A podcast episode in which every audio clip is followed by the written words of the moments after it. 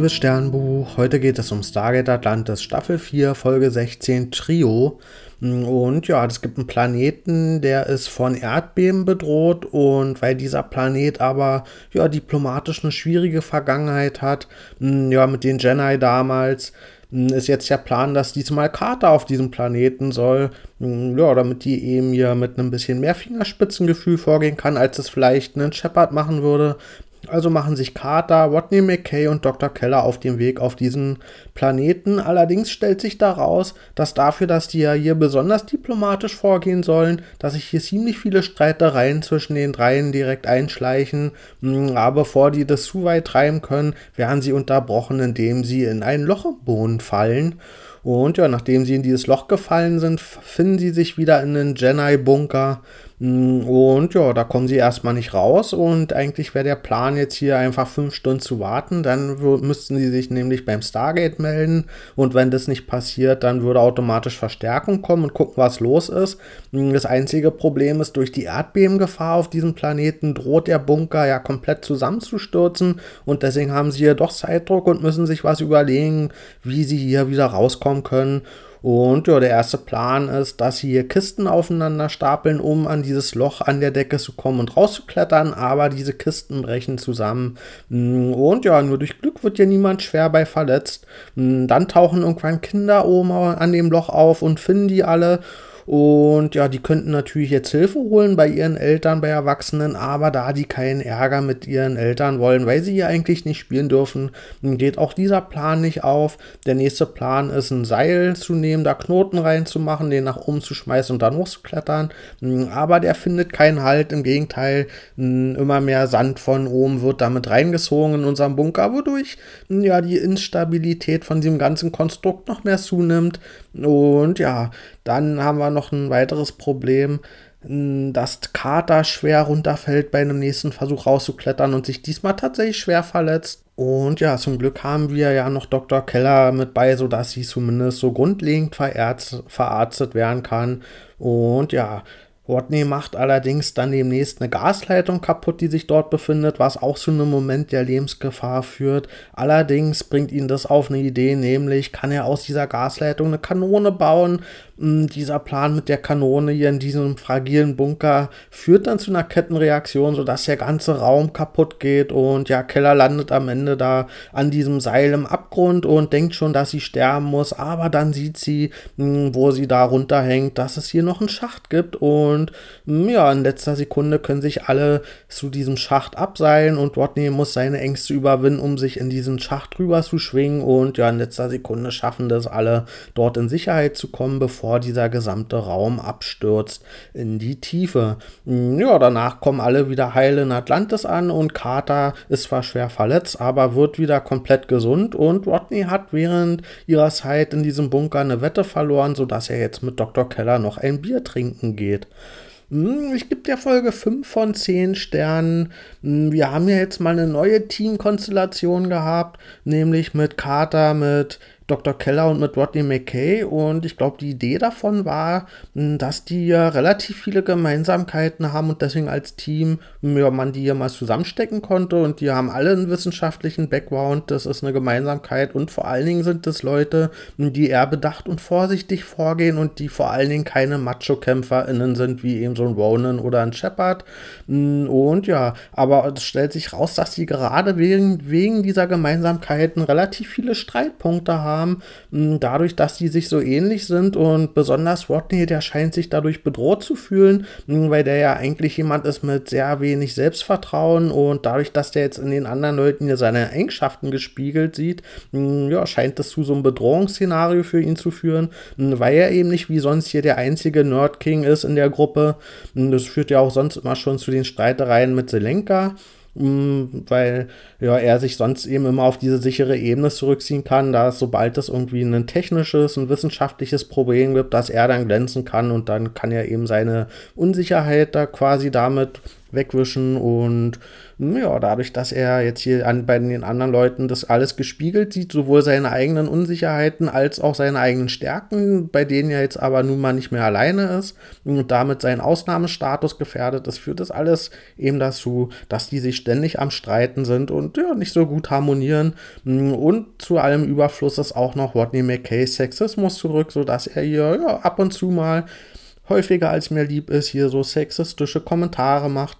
Und ja, ist jetzt auch nicht übermäßig angenehm, auch nicht für Keller und Carter. Und ja, dann haben wir dieses Setting, dass die in einem Raum eingesperrt sind und ja quasi nicht weg können und auf sich selbst gestellt sind, sowohl hm, was den Lösungsansatz angeht, aber auch menschlich miteinander klarzukommen. Und ja, das bringt die eben in der Situation, dass sie ihre Probleme überwinden müssen und sich vielleicht mh, hm, dabei annähern müssen und ja, vielleicht ja dann auch doch Qualitäten entdecken, mh, hm, die vielleicht vorher gar nicht so offensichtlich war, aber diese Möglichkeit wird hier null ausgespielt in der der Folge. Ich meine, wir haben hier zwei Top-PhysikerInnen der kompletten Welt auf Weltniveau, die hier sind. Und hm, dann haben wir hier die Bauidee, wie wir irgendwie was bauen können, um da rauszuklettern. Die kommt dann aber ausgerechnet von Dr. Keller, die ja die Ärztin ist von den dreien.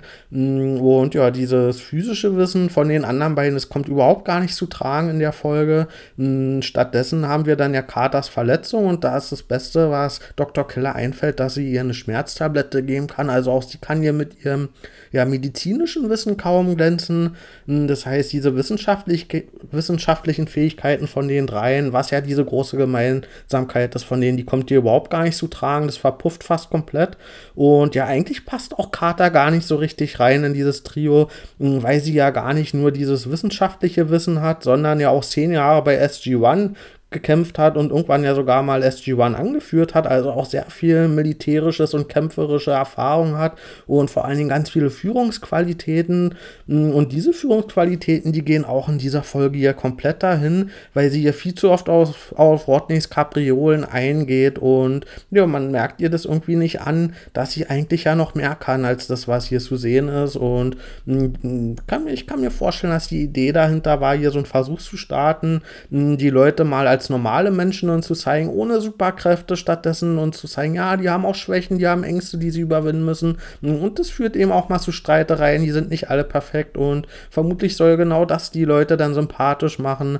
Aber das hat für mich nicht funktioniert. Ich fand das nicht sehr sympathisch, weil es ihm so konstruiert wirkte und auch gar nicht so richtig zu den Figuren in der Form gepasst hat, wie das hier ausgearbeitet wurde. Und ja, für mich war das am Ende dann auch eher, anstatt dass das die Leute sympathisch gemacht hat, hat das für mich hier die Leute degradiert, die eben in diesen eigentlich netteren wissenschaftlichen ja, Konstrukt sind. Also diese netteren wissenschaftlichen Figuren, die wurden ja im Grunde für mich ein bisschen degradiert, weil die ja eigentlich auch außergewöhnliche Fähigkeiten haben, die ja nicht zum Tragen gekommen sind, die ja negiert wurden, hm, die ja komplett untergebuttert wurden. Wenn man das vergleicht mit den Kampffähigkeiten hm, von einem Shepard, von einem Ronan, auch von einer Taylor, die werden jetzt hier im Vergleich komplett überhöht, weil man kann sich nicht vorstellen, dass es mal eine Folge gibt, in der Shepard und Ronan so dargestellt werden, hm, dass alles, was die können, quasi überhaupt gar nicht mehr zum Tragen kommen kann und ja, die dann so, so hilflos in so einem Bunker sind und auch wirklich ja alle Befreiungsversuche im Grunde komplett schief gehen. Und ja, und das passt da ja für mich nicht zusammen, dass das halt einfach in dem Team sonst außergewöhnliche Leute sind mit Spezialfähigkeiten und da kann man nicht so eine Folge machen, wo die einfach hier wie normale Menschen wirken und eben diese ganzen Schwächen und Fehler haben und aber eben dabei die Stärken dann auch komplett verschwinden. Das hat für mich nicht zusammengepasst und dann haben wir in der Folge auch noch diesen Trope, dass dieser Streit in diesem Bunker am Ende zu einem Date führt, der nämlich zwischen, hm, Ron, äh, zwischen Rodney McKay und zwischen Dr. Keller und mh, hm, das ist hier quasi dieses Ding, dass wenn man eine Nahtoderfahrung zusammen hat, dass es zu einer Annäherung führt und das war mir jetzt zu wenig als Begründung, wieso die jetzt am Ende, ich meine, wir wissen nicht, ob es wirklich zu einem Date führt oder ob die sich einfach nur nett dann treffen, aber im Grunde haben die die ganze Zeit überhaupt gar keine Chemie gehabt in dem Bunker und, da war mir das viel zu plump, jetzt hier so zu tun. Auch wir haben ja gemeinsam was erlebt zusammen, jetzt lass uns doch mal ein Bier trinken und vielleicht läuft da ja noch mehr dann. Also auch das war mir viel zu billig geschrieben, dass gerade diese Notwendigkeit für einen Streit erstmal, damit man zueinander findet, das ist einfach eine Erzählweise, die mir auch nicht sehr gefällt und im Grunde haben wir in der Folge ja den gleichen Rückschritt, wie wir ihn auch schon mal bei SG-1 hatten nach ein paar Staffeln, wo wir dann nämlich eigentlich eine Entwicklung hatten, sodass das ganze Team eingespielt war und dass es eigentlich eine reine Freude war, eine Zeit mit diesem Team zu verbringen, wo die sich ein, einfach gegenseitig ergänzt haben und dann eben gegen Herausforderungen von außen bestehen mussten, aber nicht mehr gegen Herausforderungen von innen. Und dann haben sie sich wohl irgendwann gedacht, ach, so ein eingespieltes Team ist ja dann doch zu langweilig und da müssen wir wieder ein bisschen mehr Dissens, ein bisschen mehr Drama reinbringen und ich habe das Gefühl, dass jetzt Atlantis auch in diese Falle getappt ist, dass sie diese eigentliche Harmonie zwischen den Figuren, wo ich ja auch sehr viel Spaß hatte, einfach nur den Leuten zuzugucken, wie die Sachen erleben, eben weil die so eine schöne Chemie hatten. Und die machen jetzt hier den gleichen Fehler, dass hier auch dieser Rückschritt ist in der Entwicklung, dass die ständig jetzt wieder Streitereien haben, dass die zueinander finden müssen, obwohl wir eigentlich diesen Punkt ja schon mal hatten. Und finde ich hier komplett überflüssig, diesen Rückschritt, zumal wir ja auch schon in der vorletzten Staffel sind. Also, wenn die dann erst in der letzten Folge der fünften Staffel am Ende gut zusammen funktionieren, das ist für mich dann auch ein bisschen zu spät. Dieses Gemeinschaftsgefühl, das will ich ja eigentlich schon vorher haben und da will ich ja Spaß mit haben und das hat ja auch schon sehr gut funktioniert eigentlich in Atlantis und deswegen bin ich hier mit diesem Rückschritt nicht einverstanden und ja, hoffe, dass das hier sehr schnell überwunden wird. Und die Folge gibt ja auch inhaltlich vom Szenario überhaupt gar nichts her. Also hier in so einem Bunker eingesperrt zu sein, da passiert ja storymäßig nicht viel, außer dass sie hier versuchen auf MacGyver-Weise so ein paar ja, Tricks zu finden, wie sie wieder rauskommen. Das heißt, so eine Folge muss dann auf Charakterebene funktionieren und das halt hat hier leider nicht funktioniert. Und eigentlich habe ich da Bock drauf gehabt, mal die Konstellation von diesen drei Leuten auf einer Mission zu begegnen und mit denen Spaß zu haben. Und da bin ich auch ein bisschen sauer, dass sie das so hart verkackt haben. Also dann bis bald.